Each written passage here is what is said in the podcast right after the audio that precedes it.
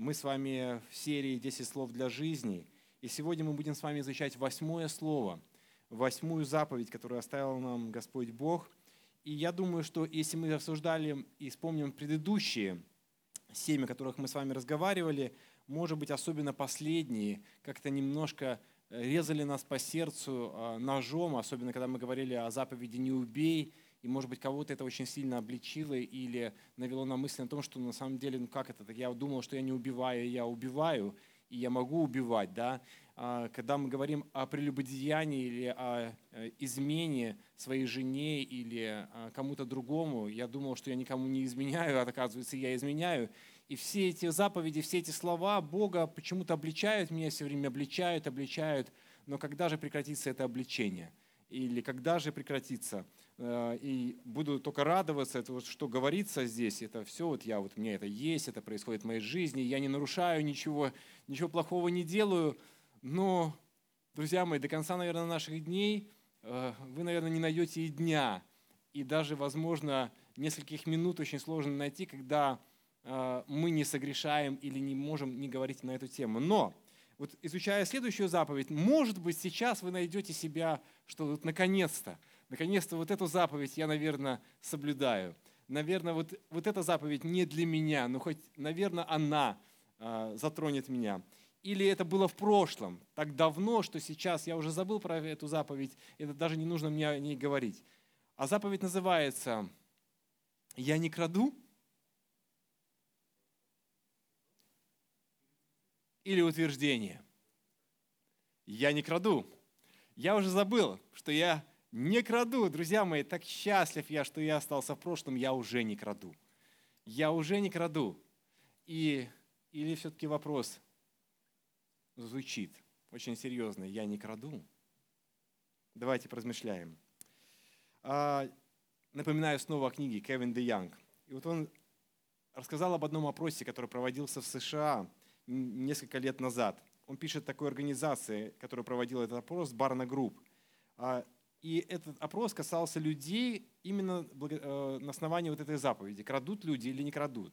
Им задавался вопрос, вы крадете?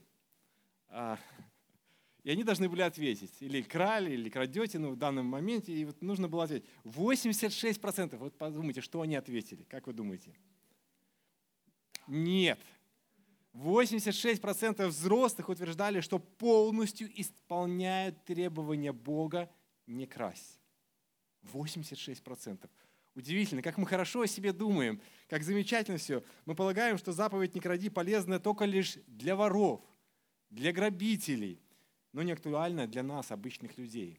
Ведь мы не воруем, ведь мы не сидим за решеткой, ведь нас не ловят, ведь нам не приходит полиция и не забирает именно по этому фактору, может, по другому какому-нибудь другому. Но на самом деле кражи относятся к числу, вы знаете, самых распространенных преступлений во всем мире. Самых распространенных. Даже не убийство, даже не что-то другое. Да? Ну, о словах мы с вами говорили. Но именно этот кодекс, который э, э, есть в нашем законодательстве, приступает очень много граждан – ну, мы, конечно, говорим, когда о кодексе, белорусском кодексе, а, а, молчание, черная дыра, ладно. Ну, а, но он, он есть. Он есть, да. И если мы рассматриваем его, то согласно ему нам нечего делать в тюрьме. Все нормально у нас, все хорошо. Ну а если правду посмотрим, а, что, какие есть кражи? Кража есть, когда я подойду к человеку и достану у него что-то из кармана, кошелек. Так я не поступаю, конечно же, ну, глупо, да. Ну, верующий человек уже так уже ну, напрямую прямо вот так вот взять и забрать, подойти к Виталику, Виталик, покажи свой кошелек. И я взял его и забрал. Вот, и спасибо тебе, дорогой. Это не кража, нет. Да. Ну, конечно же, да, это изъятие называется. Э, вот. Ну, так мы не поступаем, да, ну, мы не поступаем. Вот. И, ну, есть экономическая кража, да. А, вот мы на работе работаем. Я знаю, где Саша работает. Саша, ты работаешь на таком месте, где э, делают медпрепараты, да? Вот. Скажи, там можно украсть? В зависимости от какой человек, да? Вот. И какое лекарство. И нужно ли оно тебе в данный момент. И спасает ли оно твою жизнь. Предположим, ситуация, это не Саша. Предположим, ситуация. А у вас мама или папа болеют, и вам требуется дорогостоящее лекарство. Вы работаете на заводе медпрепаратов. Вы не можете себе позволить купить это лекарство. И вы говорите о том, что это ради мамы. Она умрет. Что вы делаете? Вы незаметно, если это возможно, я не знаю, возможно ли там это сделать, но я думаю, что везде все возможно. Вот, если очень хочется и очень надо, да, и вы говорите, что это не кража, я потом верну. Я потом деньги верну обратно. Это то, что сегодня Женя сказал. Я потом, через три месяца верну. Я еще больше дам. Я обязательно верну. Я получу зарплату, но сейчас я не могу. Сейчас моя мама умирает. И кто-то скажет, это не кража. Но если правду посмотрим в глаза, что это? Это кража. Кража – это тайное, незаконное присвоение чужого имущества. Если мы говорим о значении этого слова, которое используется здесь э, как и в э, Новом, так и в Ветхом Завете, как основное значение. Кража – это все злые способы и уловки, посредством которых один человек или группа людей хочет присвоить себе имущество другого человека. Понятно? Восьмая заповедь гласит, что присваивать чужое – это совершить грех против кого? Помните? Против Бога. Независимо от способа, будь то взлом, грабеж, магазинная кража, интеллектуальная, виртуальная кража, да? мы сейчас не будем рассматривать все, ростовщичество, незаконное присвоение э, имущества или незаконное отчуждение не своего имущества и даже своего имущества. Это все называется кражей. Сюда относятся интернет, пиратство, нелегальное скачивание музыки, фильмов или компьютерных программ. Я вам признаюсь честно, много лет назад, и они еще до сих пор стоят у меня в компьютере, я скачал нелегальные программы. Сейчас я не скачиваю.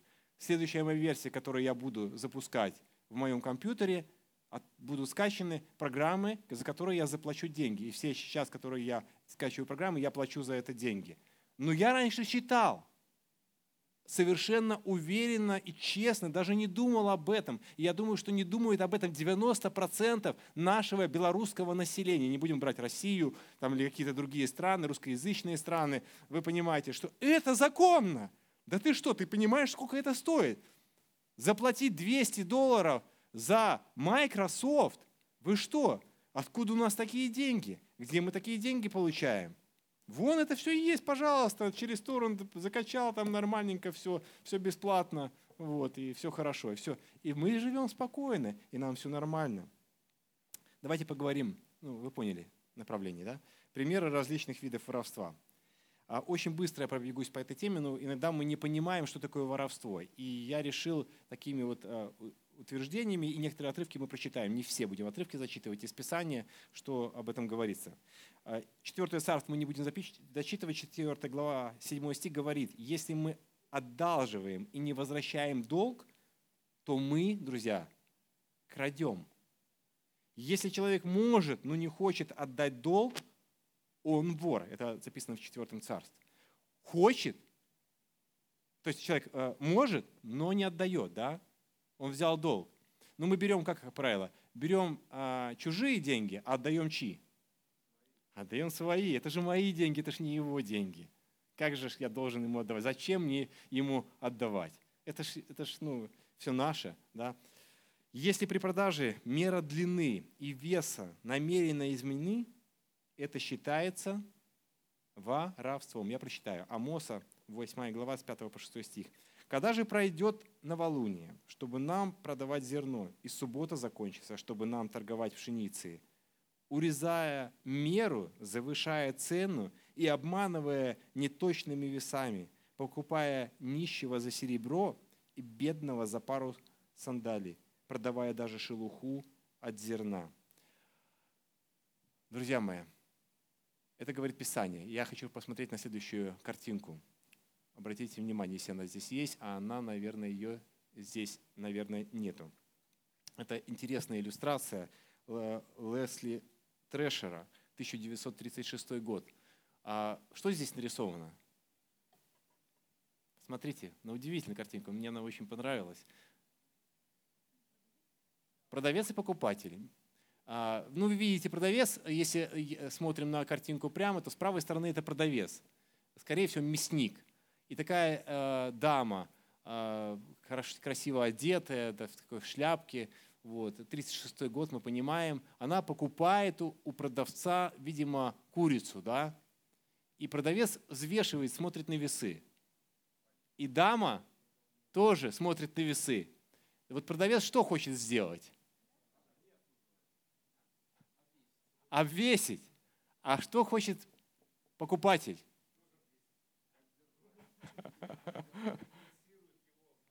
Компенсировать. Вот да, здесь можно посмотреть, наладить справедливость, то есть э, вернуть обратно в то русло, в котором это... Э, э, дама понимает, что ее обвешивают. Да. Да. И она тоже тянет вверх. Да? То есть, ну, самое интересное, что ни тот, ни другой не смотрят друг на друга. Они все смотрят на весы. И каждый хочет свою, свой вес, свою меру. Конечно же, я думаю, что и продавец, и покупатель оба здесь виноваты. И тот, и другой хотят свою выгоду. И это нормально, с одной стороны, вы скажете, ну, конечно же, зарабатывать деньги как-то надо. Ну как, зарабатывать можно правильно – и это на самом деле то, что происходит сегодня сплошь и рядом. Да, вы сейчас скажете, сейчас вот мы так вот не действуем, сейчас мы э, не видим вот этих гирек там, и так далее. Хотя если вы придете на Комаровку, вы можете увидеть там гирки там, и еще такие весы старые. Сейчас уже все электронное, да? но у некоторых есть такие вот э, эксклюзивы. Вы можете их, на них посмотреть еще, вспомнить прошлое, как вот делали. Раз там маленькую гиречку достали, или там положили монетку там, да, лишнюю там, и так далее, все что угодно. Там магнитики подкладывают какие-то. Ну, могу вам рассказать, приходите, я вам расскажу, как там если таки, так, таким способом. Уже электронный способ я не знаю, это расскажут уже наши сегодняшние программисты, как это все решается, как можно обмануть электронным способом и перевесить других. Но это запрещено Библией. Какой еще способ можно обманывать? Проявлять нечестность при покупке или продаже. Это тоже значит украсть. Я прочитаю Левитам 25 глава. Продавая землю соплеменнику, ну, своему соплеменнику, другу, там, своему близкому человеку, да, или покупая у него, не обманывайте друг друга. Покупая, платите лишь за число лет, остающихся до следующего юбилейного года, а продавец пусть берет лишь за число лет, оставшихся для сбора урожая. Если осталось много лет, повышайте цену, а если мало, понижайте, ведь продается только число урожаев. Не обманывайте друг друга. Бойтесь вашего Бога. Я Господь ваш Бог. Бог обращается к своему народу и говорит, что вы не должны обманывать. Мы находим и можем найти любые лазейки, любые ухрещения, как обойти закон Божий, как обойти Бога э, в вопросе кражи, воровства, обвешивания, продажи имущества и так далее. Но Бог говорит, что есть основания, почему мы не должны это делать. Он говорит, я Господь, Бог ваш. Не обманывайте друг друга. Бойтесь Бога. То есть это должно служить основанием для того, чтобы бояться кого-то обмануть. Еще один отрывок, это Титу, 2 глава, с 9 по 10 стих. Основание неправильно использовать имущество и время работодателя значит тоже воровать у него. Вы представляете, неправильно использовать имущество, какое бы либо ни было. Это либо церковь, либо ваше рабочее место, либо, ну, где бы вы ни находились, даже и ваш дом. Ну, если это касается особенно детей, родителей, которые смотрят за имуществом или покупают имущество, это относится ко всем нам. Смотрите, что записано. «Рабов увещевай, повиноваться своим господам, угождая им во всем, не прикословить». Слушаем внимательно. «Чтобы не крали, но проявляли себя людьми, на которых можно положиться.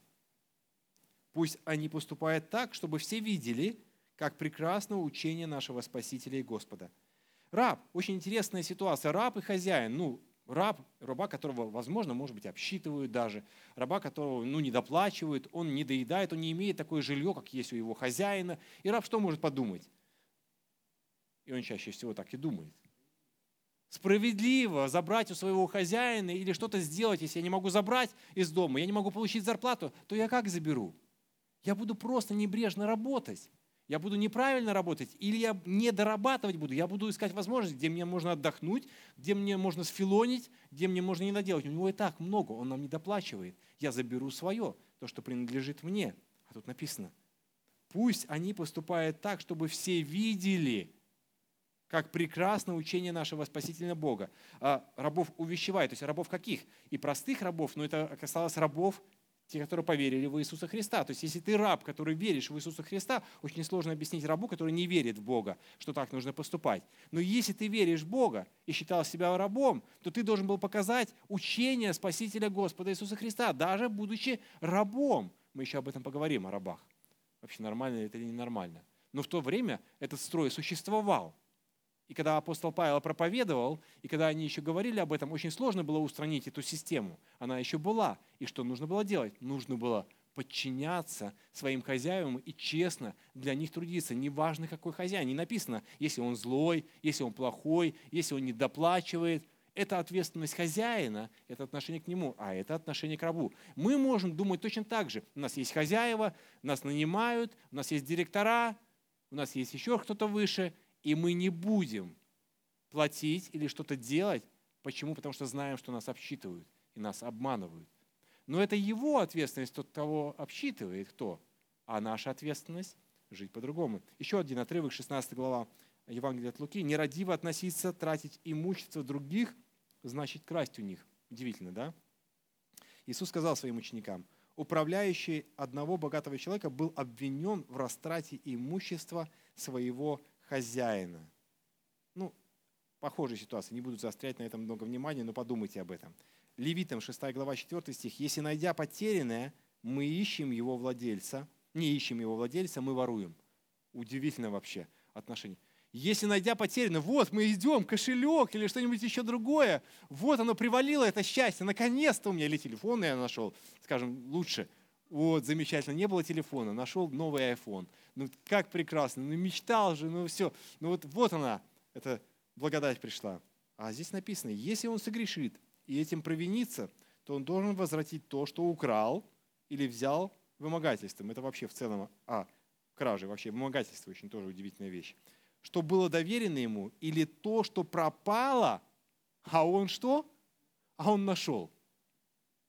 Ты нашел, и если ты не ищешь хозяина, кому это принадлежит, то ты воруешь. Думаешь, это мне, вот оно. Или ты так, так ищешь. Ну, я так сделаю там объявление, ну так сделаю, чтобы никто не знал.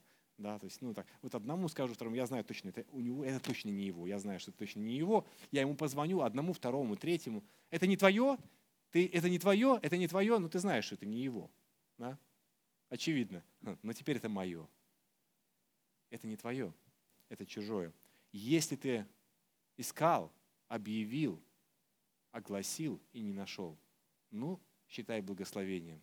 Но если обнаружится хозяин, ты должен будешь ему отдать. Вот в чем важность. Притчам, 11 глава, 26 стих. «Если мы на, наживаемся на незнании или нужде наших ближних, мы крадем у них на незнании». О, вот это вот кража очень интересная такая. Незнание. То есть мы можем манипулировать или, так, скажем так, обвести человека вокруг пальца. Ну, например, я знаю, что Рома, ну, удивительная у тебя профессия. Мы можем обвести человека вокруг пальца, да? Можно. Представить недвижимость неправильно. Он не знает. Он не знает какие-то то, что там течет с крыши. Он не знает, что э, э, там пожар был или там газ выпускает, где-то проходит, там такое, что нельзя, там нельзя, нельзя строить там провода где-то проходят так, что ты потом будешь такие проблемы будешь. А Рома знает. И если Рома знает об этом и не говорит это хозяину, то есть который хочет купить, не хозяину, извините, а покупателю, то что Рома может сделать? Он что делает? Он ворует. Обманывает и ворует. Тут две заповеди, две вещи, которые соприкасаются вместе. Извини, Рома, то есть я, надеюсь, я знаю, что мы с тобой обсуждали эту тему, и, и Рома говорит, я не могу не сказать. Как, как не сказать об этом? Да, ты потеряешь где-то, ты думаешь, что ты потеряешь, что ты не приобретешь, что вот сейчас, я ж не продам эту квартиру. Но когда ты молишься и говоришь правду, удивительные вещи происходят, скажи же. Благословение. Человек, наоборот, понимая, что происходит, он, наоборот, берет. Он по-другому смотрит на эти вещи. Я продавал э, машину XC70, когда, помните, я попал, мы попали с Реной в аварию, э, заехали под грузовик, и нас сломала стойка, и все говорят, что ну со сломанной стойкой, ну все, ну как бы ты, ну куда? Ну продавать. Это ж, ну, надо правду говорить, а не правду. Как ты это? Мы сделали хорошо, сделали, делали как для себя и так далее. И вот приехал покупатель смотреть на эту машину. И у меня не могу, у меня внутри. А ты говоришь, ты просто не рассказывай. Ну, ты скажи, что вот авария была, там все, просто не рассказывай. И ты сидишь, ну, и я сижу и молчу, и вот просто не рассказываю, ну, внутри же, это же просто какая-то катастрофа происходит. Это внутри какой-то взрыв. Он говорит, ну, говорит, а как вы ударили? А я написано, авария, я сказал, что было после аварии, там было разбито, там даже, даже стеклом потом нашел, там под сиденьем, там все, да, вот. Подушки вылетали? Не, не вылетали, правда. Вот что будет спрашивать, то и говори. Вот это было? Не было. А вот это было? Не было. Хорошо, замечательно. Красили? Красили. Все. И я вот иду по этому методу. Но не могу прямо. Я говорю, что... И потом в итоге я не могу говорить. Я заехал под грузовик. Я, ну, зачем вы мне это говорите? Ну, я не могу. Я говорю, я верующий человек, я пастор церкви. А, говорю, а еще вот это, вот это, вот это, еще вот это. Ну, так я говорю, ну, двигатель не пострадал, там это не пострадало. Говорю, вот. Зачем вы мне это рассказываете? Ну, говорит, нормальный покупатель же не возьмет. Он говорит. И он мне рассказывает, я делал вот так, делал вот так вот. Ну, поедемте смотреть на СТО. Поедемте на ваше СТО. Я говорю, зачем ехать на мое СТО? Говорю, на моем СТО вам расскажут неправду. Говорю, ну, потому что они будут, э, говорю, я говорю, нет, я уже вижу, что не расскажут неправду. Говорю. И мы поехали на наше СТО, и не приезжает, я говорю, ну, вы, вы говорит, молчите, а я буду спрашивать. И вот человек этот начал спрашивать, и ему рассказывают то же самое, что я говорил. Говорит, то теперь я вижу. Говорит, это абсолютная правда. И я не жалею, что я сюда приехал. Он забрал цену, то есть мы продали за очень хорошую цену эту машину. Это большое благословение. И ты иногда думаешь, что ты ну, не продашь или там что-то не сделаешь. Почему? Потому что ты расскажешь правду, с которой людям... Ну, человек брал, и он знал, что он берет, он знал, что, с чем он может столкнуться. Говорит, и говорит, я, говорит, ну, и, и вот они забрали за те деньги, которые это еще там э, другое забрали у меня там в придачу там и так далее. То есть я, я даже так радовался, то есть я продал так, как я ну, даже не думал. Это, это было большое благословение. Но, друзья мои, если мы наживаемся на незнании или нужде наших ближних, мы крадем у них. Еще, Левитам 19.13. Дать низкую заработную плату, послушайте внимательно, это близко очень к нам. Ну, если не к нам, тех, кто дает, вы скажете, ну, или задерживать ее, это значит тоже обкрадывать. Немногие наши начальники понимают, немногие наши начальники верующие люди, но в принципе э, Бог когда-то будет спрашивать, не вымогай у ближнего и не грабь его, не удерживай плату наемнику до утра. Раньше получали зарплату каждый день. То есть за день-день работы, когда нанимались наемники, это, это нормальная плата. Мы тоже наемники, мы нанимаемся кому-то на работу, и мы обещаем что-то платить, если вдруг мы что-то делаем. Я знаю, что вот, а, а, Андрей, извините, что я по вам иду так, вот я просто знаю, кто где работает. Андрей иногда нанимает человека, помощника себе, когда он делает камины. Вот. И он договаривается с ним определенной сумме. И я знаю Андрея, Андрей в ущерб себе будет работать, но заплатит этому наемнику столько, сколько он ему обещал. Он останется в минусе, но его наемник получит. И вы знаете, что за это благословение будет? Бог будет посылать новые объекты, еще новые объекты. Тебе кажется, что нет. Ты кажется, почему? Ты думаешь, что тебе нет. Да, ты остался в минусе, а наемник получил столько еще даже больше, чем ты. Но, друзья мои, написано, не удерживай плату наемника до утра. То есть, если мы кому-то платим зарплату, то, друзья, мы должны его платить так, как мы договорились, потому что человек рассчитывает и строит свою судьбу. Если вам не платят, вы понимаете, что совершается зло и совершается грех. Вы не можете на это повлиять. Вы можете просто за это молиться, чтобы ваш начальник поступал по совести и по благодати. Но если вы начальник, мы говорим о нас, о верующих людях, то мы должны поступать именно так. Иакова 5.4. Те деньги, что вы не доплатили работникам, собравшим урожай на ваших полях – громко кричат. Вообще, я вот когда читал вот это Якова Новый Завет, они громко кричат. Вопль жнецов слышит Господь сил. Вы знаете, кто слышит это и знает это и видит? Это Бог. И если кто-то из начальников не доплачивает кому-то, и в нашей стране кто-то кому-то не доплачивает, там, врачам или кому-то еще, то Господь сил слышит и знает. Когда-то за это будет наказание. Потому что это не исполнение самой важной заповеди «не укради». Как ни странно, но это заповедь «не укради» этот человек крадет у другого человека. Вывод. Какой мы можем сделать на основании вот этого всего, что мы очень быстро пробежались? Кражи посягают на что? На право собственности, первое. А это одно из важных гражданских и базовых наших прав любого человека. То есть это нельзя совершать, нельзя посягать. Кражи признаются преступлением практически во всех государствах, во всех юриспруденциях. Заповедь «не кради» учит человека признавать, что? Частную собственность другого человека и то, что он трудится. Воровство осуждает все известные религии. Нельзя просто взять и присвоить себе что-то чужое, и на этом точка. А статья, которая есть в нашем кодексе Республики Беларусь, она называется статья 205, а, которая говорит о том, что нельзя забирать собственность у другого человека. Ну, когда закон работает. Украсть можно по-разному. Украсть можно разное. И давайте поговорим о разном. Вот сейчас мы говорили о стандартных вещах, даже которые, возможно, может быть, вы даже некоторых и не слышали. Может, они уже для вас были нестандартными. Но сейчас что-то нестандартное. Я назвал прямо это так по-другому. Неожиданное продолжение, неожиданная заповедь. Она говорит еще о чем-то. О том, о чем мы, возможно, даже и не думали. Я хочу прочитать 1 Тимофея, 8, 1 э, глава с 8 по 10 стих.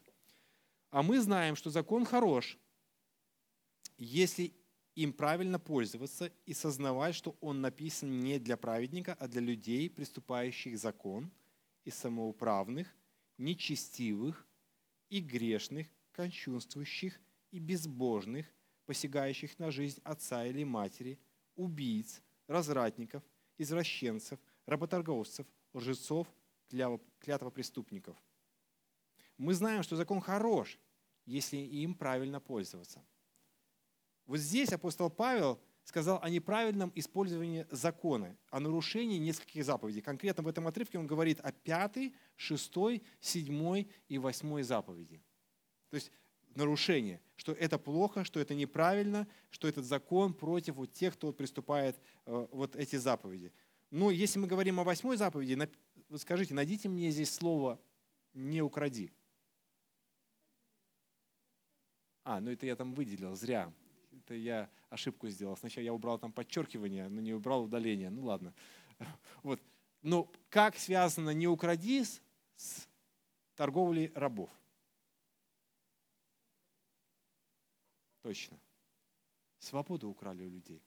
И еще как бы не свободны были все рабы, и еще строй этот существовал долго, но уже апостол Павел в послании Тимофей говорит о работорговле, что это нарушение заповеди. То есть, с одной стороны, он говорил, что рабы, подчиняйтесь своим господам. С другой стороны, они говорили, я раб Господа Иисуса Христа, сравнивая себя с рабом, что я должен подчиняться. Говорили про начальствующих, и нормально. И я думаю, что другого он ничего говорить не мог, потому что они жили в это время, в этом строе. Но был ли против апостол Павел работорговли? Было бы, наверное, неразумно сказать, что это нормально и естественно быть ну, э, рабом, и что рабы должны быть, и это нормальное естественное положение вещей. Помните, откуда вышел израильский народ? Из рабства. Что сделал а, Бог в отношении израильского народа? Освободил их. Освободил. Они были 430 лет в плену, в рабстве, под игом, под серьезным гнетом. А исход 22 говорит, «Я Господь Бог твой, напоминаю, который вывел тебя из Египта новый перевод говорит, из неволи, из рабства. Я вывел тебя из рабства. И, соответственно, я не хочу, чтобы ты снова был рабом. Он говорил это в отношении израильского народа. Хотя израильский народ тоже в то время еще имел некое такое, э, ну, э, рабов в своем владении и так далее. Но для них был особый закон – Рабы себя должны были чувствовать практически так же, как и свободные люди. Они могли зарабатывать, они могли получать деньги, они должны были освобождаться в определенный год. Да? То есть мы читаем о законе, он был достаточно нормальный закон. Если мы называем это рабами, то сегодня это можно назвать наемными работниками, по сути. Они имели очень много прав. Это не те рабы были, которые были рабы, израильский народ, у фараона. И он говорит, что работорговля – это грех в синодальном переводе, если вы почитаете, очень сильное слово используется, оно мне очень нравится. Человека-хищники. Человека-хищники. То есть, ну, как вот соедините. Кто человека-хищники? То есть это, это люди, которые что делают? Похищают людей. Похищают людей. И это ненормально. И вы скажете, конечно, это ненормально. Исход 21, 16. «Всякий, кто украдет человека, и продаст его, либо у него найдут украденного, должен быть что? предан смерти. Тот, кто украдет человека, да, человека хищник, раба возьмет, должен быть предан смерти. Ух, страшно. Если обнаружится второзаконие, что некто похитил человека, одного из братьев своих, сынов Израилевых, одного из братьев, и нажился на нем, продал его, то этот похититель должен быть предан смерти. Искорените зло. Он говорил, что нужно искоренить зло. Это ненормально похищать человека, людей. Немецкий богослов Альбрехт Альт в 20 веке такой был, а, богословие а, лютеранской церкви, считал, что восьмая заповедь прежде всего это похищение людей.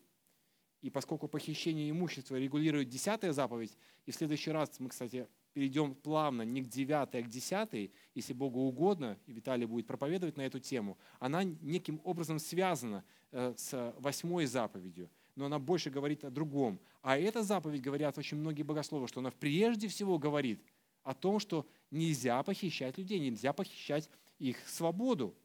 И меня было удивительно, когда я изучал, читал некоторые комментарии, я никогда так не смотрел с этой стороны. Для меня эта заповедь всегда выглядела немножко по-другому. Но я понимаю, что это правда. А как раньше похищали людей, друзья мои? Вот Иохим Даума в своей книге пишет следующее. Это тоже книга про 10 заповедей. Перечисляет несколько способов раньше, как было. Первое – это работорговля. Это однозначно. Второе, римские католики, я не хочу никак осрамить римских католиков, но это раньше было, в свое время похищали детей у родителей и присуждали, э, присуждали их становиться членами иезуитского ордена. Похищение детей у родителей, чтобы сделать из них профессиональных попрошаек, очень многие похищали. И похищение девушек с целью женитьбы, было такое. Но это еще нормально. А было похищение девушек с целью сексуального рабства – и оно продолжается до сегодняшнего момента. Да? Ну, это было раньше, вы скажете. Сегодня нету работорговли, кто-то скажет. Ну, мы поставим вопрос, да? Сегодня мы никого не похищаем вроде бы никак, то есть это как-то активно и явно не проявляется. То есть зачем вообще об этом говорить? Но давайте посмотрим на новые формы рабства. Немножко по-другому посмотрим на эту заповедь. И очень быстро тоже пробежим, без э, чтения отрывков. Одна из форм рабства, ну, такое очень такое экстремальное, наверное, такое, мы больше, много не будем о ней говорить, это терроризм, захват заложников.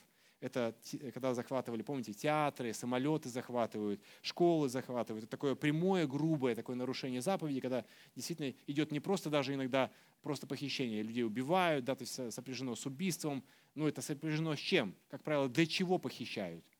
Это делают. Для чего самолеты похищают? Вымогают, да, вымогают что? Деньги, э, там, или самолет дайте, чтобы нам, нам улететь в другую страну, уйти. Э, то есть для чего-то, чтобы взамен что-то получить. Да? И, а та заповедь говорит, что если вы вымогаете или похищаете людей для того, чтобы получить что? Выгоду для себя, то что? Из, избавиться от этого человека нужно. Его нужно убить. То есть по закону Моисеева он должен был быть убит. Это терроризм. Следующее. Дискриминация. О, это очень, очень широкая тема тоже. Если я в нее вдамся, то, конечно же, мы будем много о ней говорить и рассуждать. И порассуждайте об этом на малых группах, когда будете изучать. Но дискриминация может быть разная. Дискриминировать можно как? По цвету кожи, да? Ну, это очень быстро, если. По религии. Как еще? По национальному происхождению. А, по инако такому мыслию. А сегодня мы четко можем сказать по политическим взглядам. Да? То есть это, это дискриминация может в разных направлениях быть. Сегодня мы можем выделить очень такую активную, это политические взгляды. Тебя могут дискриминировать за то, и, э, за то, что ты думаешь немножко по-другому. И это факт. И это не только у нас, это не только в нашей стране. Это происходит практически во всех странах. Такая ситуация. Еще что может произойти? А, как, какая еще форма? Репрессии. А, относительно недавно в самом сердце цивилизованной Европы, друзья мои, зародился фашизм, нацизм. А недалеко от нее страны зародился такой, я бы скажу, сталинизм, да, то есть назовем его так, и ГУЛАГ. Это как Молох, он пожирал жизни людей. То есть людей не просто похищали, их миллионами похищали. Их миллионами сжигали, забирали. Для чего? Для собственной выгоды. Зачем Сталин забирал миллионы людей в трудовой лагерь? Для того, чтобы строить страну бесплатно, друзья мои. Но это один из, один из моментов. Мы не говорим о том, что было с головой у человека, да, то есть как бы, но а, вот и почему он это еще делал, чего он боялся там и так далее. Но это один из таких вопросов. Миллионы людей трудились бесплатно, то есть, и они еще и умирали, друзья мои. И, и Солженицын много об этом писал, об ГУЛАГе. Ну, о репрессиях сегодня в нашей стране много говорить не нужно, потому что мы э, что-то видим, что-то размышляем, каждый понимает это по-своему, что можно как, например, э, дискриминировать или, скажем, провести репрессию. Если ты не согласен, то ну, тебя уволили. Да? То есть это самая легкая форма такая. Вот. Если ты не согласен, тебя посадили в тюрьму. И, а, не решили премии, но это самое простое. Да? То есть по-разному можно. Это работает сегодня. И если мы говорим о заповеди, то мы идем против этой заповеди. Если мы так поступаем, не просто государство против нас, но если мы, как люди, которые нанимаем людей, так поступаем, то мы тоже совершаем репрессию в отношении другого человека. И можно много разных еще вещей приводить. Есть такая эксплуатация, я на этом э, неправильная эксплуатация людей. Я недавно посмотрел ролик, очень интересный, э, как собираются айфоны, э, не буду показывать, что он занимал очень много времени, как собираются айфоны китайцами в Китае как живут эти люди, которые собирают, сколько они получают денег за то, чтобы собрать вот этот крутой iPhone красивый, вот, а, чтобы, который мы покупаем за э, дорогие деньги, а, и э, как они это делают. Они работают по 12-20 часов в день, мало спят, спят на рабочем месте, мало кушают, не доедают и получают мизерную зарплату – тысячи и тысячи людей в замкнутом пространстве сидят. То есть если вы посмотрите, наберите, как собирают iPhone, да, то есть как бы в Китае. И вы увидите, это тоже можно назвать эксплуатацией. Я и не хочу ничего там говорить против компании Apple там, и так далее, но так поступают очень многие компании. Это что это? Это прямое нарушение заповеди, которое описано в Библии. Но можно и по-другому, друзья мои. Это можно похитить просто сердце. А, это манипуляция. Друзья, манипуляция, знаете, что такое манипуляция? Вот я могу вами манипулировать, если захочу. Я не изучал эту, там есть такая специальная э, технология, как это делать, как это совершать. Э, можно поучиться немножко, и я смогу это делать с вами.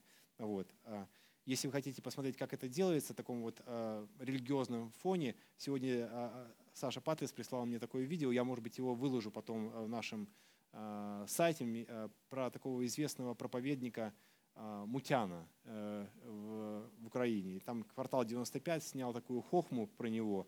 Ну, конечно, печально, с одной стороны, но это на, на всю страну теперь, ну, как, как христиане могут облапошивать ну, людей, как это делает Мутян. То есть можно очень серьезно манипулировать. Манипуляция – это воздействие на что?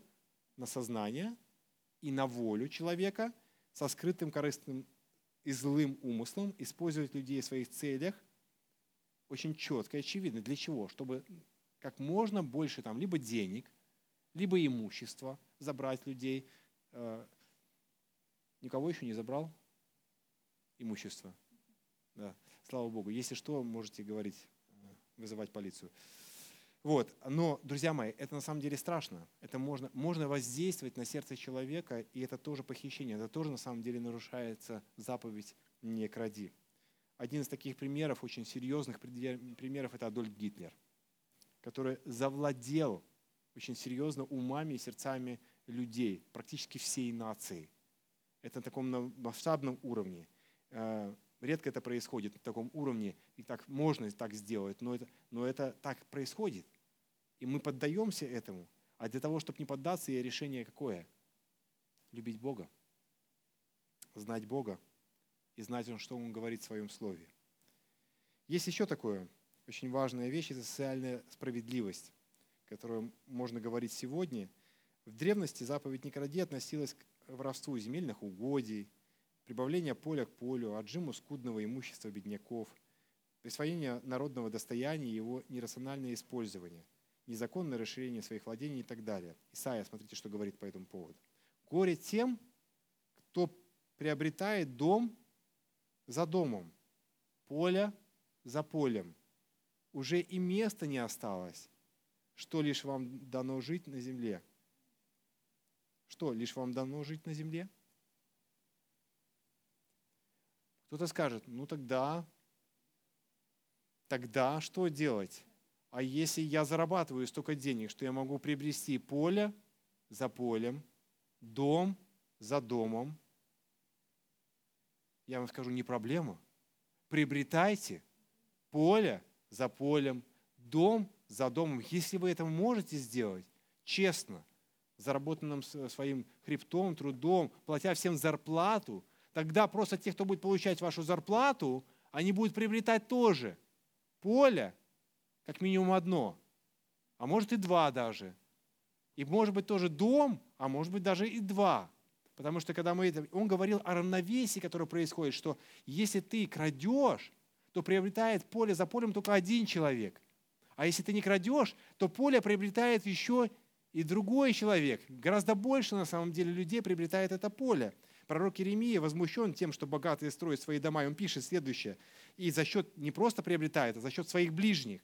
Горе тому, кто дом свой строит несправедливостью, чертоги свои беззаконием, ближнего заставляет работать даром, за труд ничего не платит. Вот что говорит Иеремия. Если таким способом, то это кража. Восьмая за – это социальная такая несправедливость.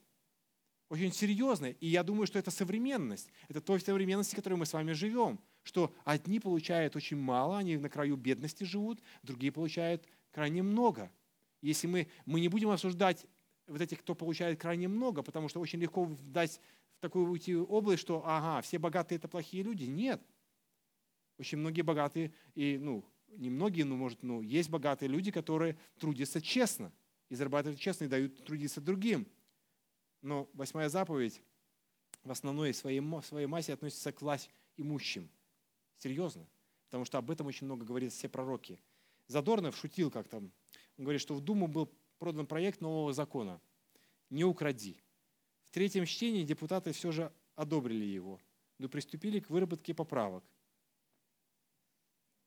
Сколько не укради. Если простые люди совершают мелкие кражи, завода, стырить аккумулятор, вынести через проходную туалетную бумагу или жидкое мыло, что, безусловно, плохо, то политическая элита, облаченная властью и полномочиями, может воровать во вселенских масштабах обкрадывая свой собственный народ, тем самым толкает тот же народ к воровству. А как еще прожить, если такое государство не дает возможности зарабатывать?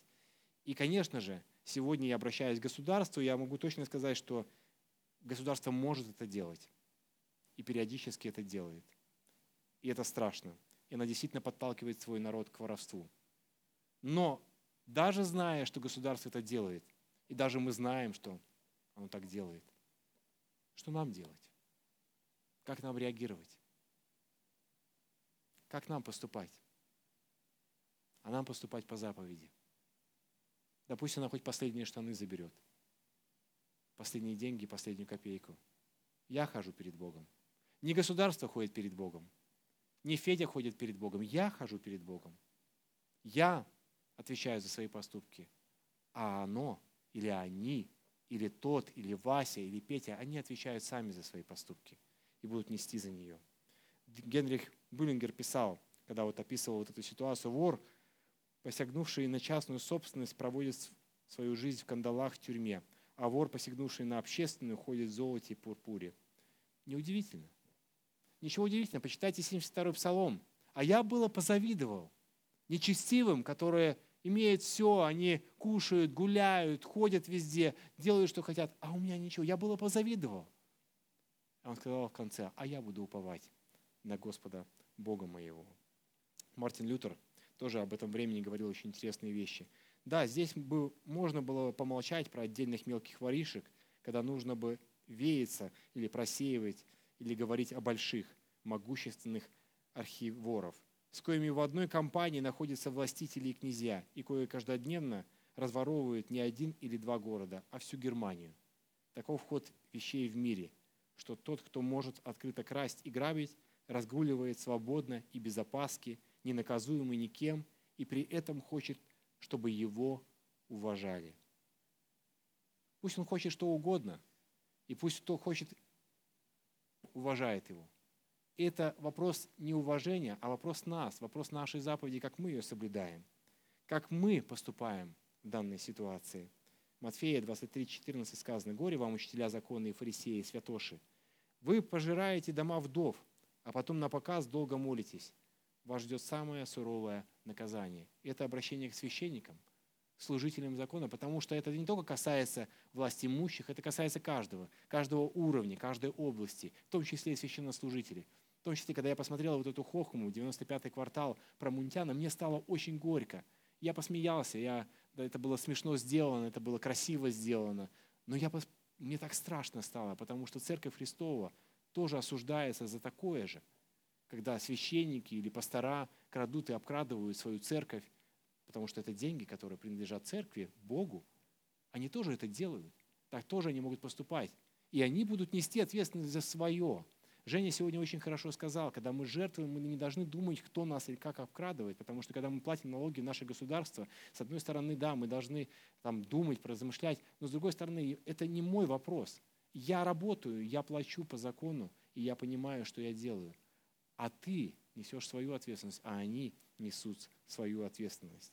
Друзья мои, вот это воровство на разных уровнях. Украсть кошелек и украсть свободу у человека.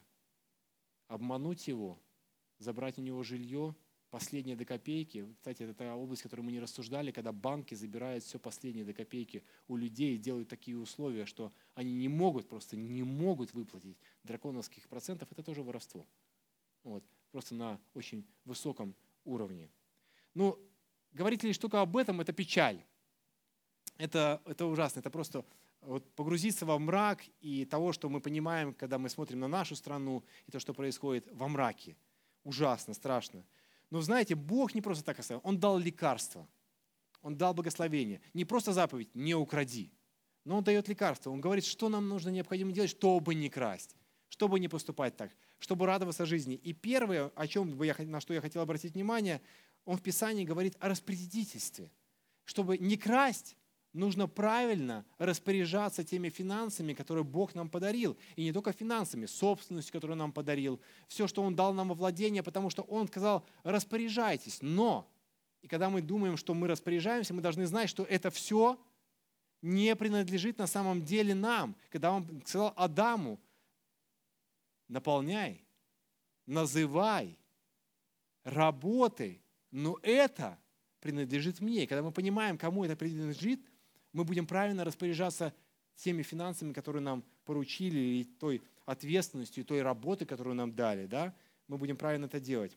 В мире будет такие вещи, как мое, твое и всех. Оно естественно. Но если мы, как христиане, еще поймем, что это не только мое или твое или всех, а это Божье, то мы на это будем смотреть немножко по-другому. Деяния апостолов, 20 глава, 35 стих, нет этого отрывка, говорит следующее. «Блажение давать, нежели принимать».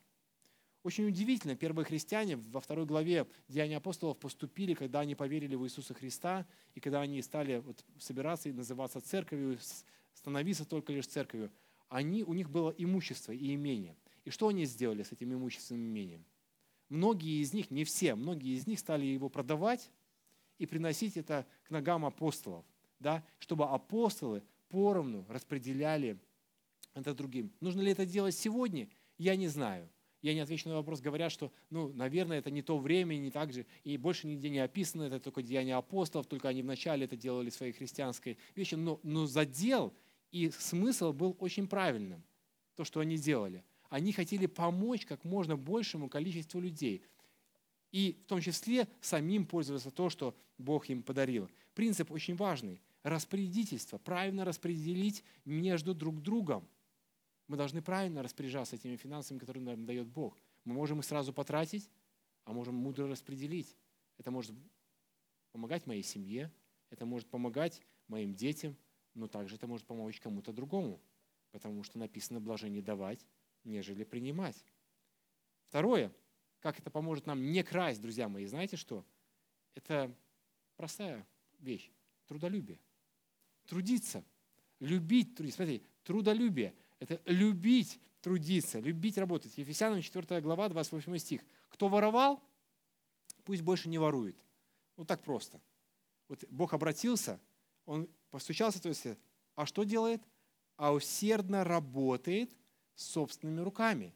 Средство от воровства понять, что если ты воруешь, работать да, своими руками, ну, своими или своим, своей головой, тем, что у тебя есть, работать. Но для чего? Чтобы было чем поделиться с тем, кто в нужде. Чтобы не воровать, нужно работать. Почему? Для того, чтобы у меня был достаток, трудиться, помогать другим. Это основное послание, которое мы видим во всей Библии. Когда мы трудимся, мы, если вы почитаете Ветхий Завет, много времени просто на это нужно было тратить, когда э, убирали поля. Что было в завещании, э, в законе Моисеевом? Нужно было обязательно оставлять десятую часть кому? Бедным, которые не могли заработать по какой-то причине, или у них не хватало еды.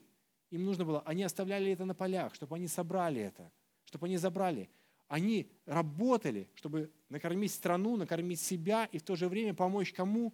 Бедным, кому это необходимо. Это был принцип Ветхого Завета, такой же принцип и в Новом Завете. Трудолюбие поможет нам избавиться от воровства. Я знаю, что наша страна трудолюбивая. Мы сейчас все это увидели. Мы видим, как народ наш помогает друг другу, как народ помогает едой, водой, масками, деньгами, чем угодно. И это такое благословение. И для чего? И некоторые думают, я буду еще больше трудиться, чтобы я мог еще больше помочь. Кто-то жертвует 10 долларов, кто-то мог тысячу пожертвовать, а кто-то пожертвовал даже миллион. И люди готовы когда они понимают, для чего они трудятся. Мы, верующие, должны понимать, для чего мы трудимся. Не только для себя, но и для других, чтобы оказать им помощь.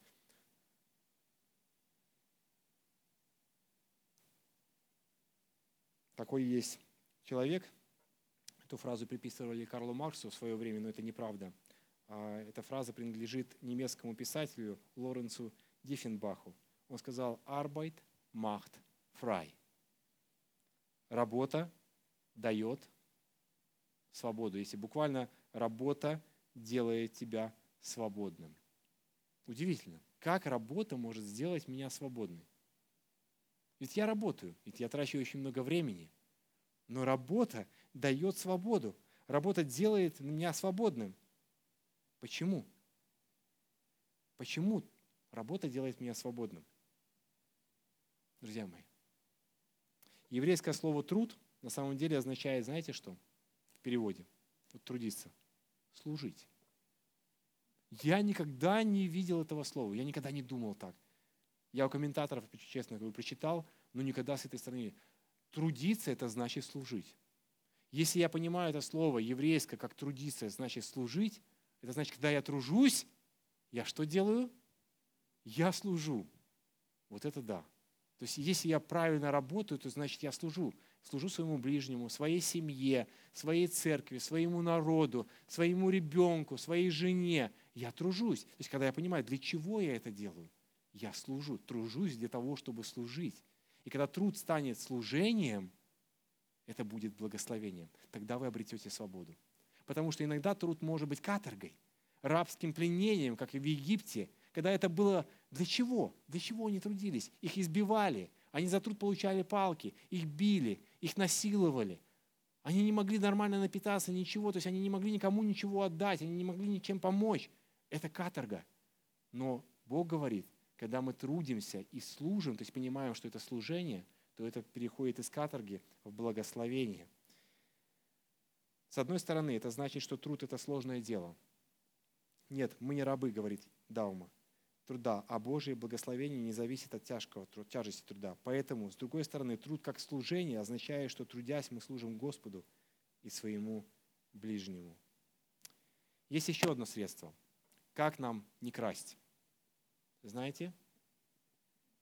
Отдавать эти деньги. Быть щедрыми. То есть, если ну, у вас есть искушение красть, научитесь быть щедрыми. Если вы научитесь быть щедрыми, то будете меньше красть или вообще не красть. Кевин Янг спешит заметить, что один из способов краши, он сказал, знаете, что это? Это скупость. Скупые люди, как правило, воруют, потому что они не готовы отдавать. Они готовы брать только для себя. Сложная вещь. Это, этим грешком многие из нас дышат или существуют. В 2008 году произошел мировой кризис – Его отмечают как один из самых больших. Я думаю, что если сейчас не будет следующего какого-то, такого, который покруче, чем был в 2008 году. Но произошли обвалы рынков, обвалы всего. То есть, и вы знаете, по какой причине? Очень многие вывели причину. Жадность. Человеческая жадность. Как ни странно, каждая из участвующих сторон этого кризиса, кредиторы, производители товаров, ипотечные фонды, оценщики, искали выгоды лишь только для себя. Завышали намеренно цены, там что-то еще делали. Выгода себе, жадность. Жадность погубила. И такой кризис произошел. Такой кризис может происходить периодически. Может, он может произойти в стране и в следующем году, или еще в каком-то году. Но он происходит только из-за того, что мы больше жадные, чем щедрые. А Бог призывает нас к щедрости. Запомните, что сказал Деяние апостолов Бог. Блажение давать, нежели принимать. Хотел показать вам отрывок из фильма, но не буду. А, помните фильм «Место встречи изменить нельзя»? Глеб Жиглов сказал такую сакральную, такую даже знаменитую фразу, которая сейчас стала очень знаменитой. Вор должен сидеть в тюрьме. Я перефразирую эту фразу. Вор сидит в тюрьме. Если мы воруем, мы уже находимся в тюрьме. Нам страшно, что нас кто-то обнаружит, кто-то узнает об этом, кто-то достанет нас или посадит в эту тюрьму, или узнает о том, что я сделал. Мы уже находимся в тюрьме, если мы воруем. Но, друзья мои, если мы с Богом и отдаем эту проблему в Его руки, мы становимся свободными. Помните, что Бог может освобождать. Он вывел израильский народ из рабства и сказал, не крадите. Впредь не крадите, но трудитесь. Сегодня мы можем задать вопрос для себя. Зная то, что мы познакомились с тем, что говорит Писание, я не краду? Сложно мне ответить на вопрос, на этот. Но давайте, если не ответим на этот вопрос, попытаемся сделать утверждение своей жизни и выбрать для себя решение. Я не краду. Я не буду красть. Принесем это Богу. Сейчас у нас есть уникальная возможность помолиться. Если вы желаете, вы можете помолиться Богу, отдать Ему своей душе, своим сердце и даже громко, помолившись о том Богу. Давайте помолимся.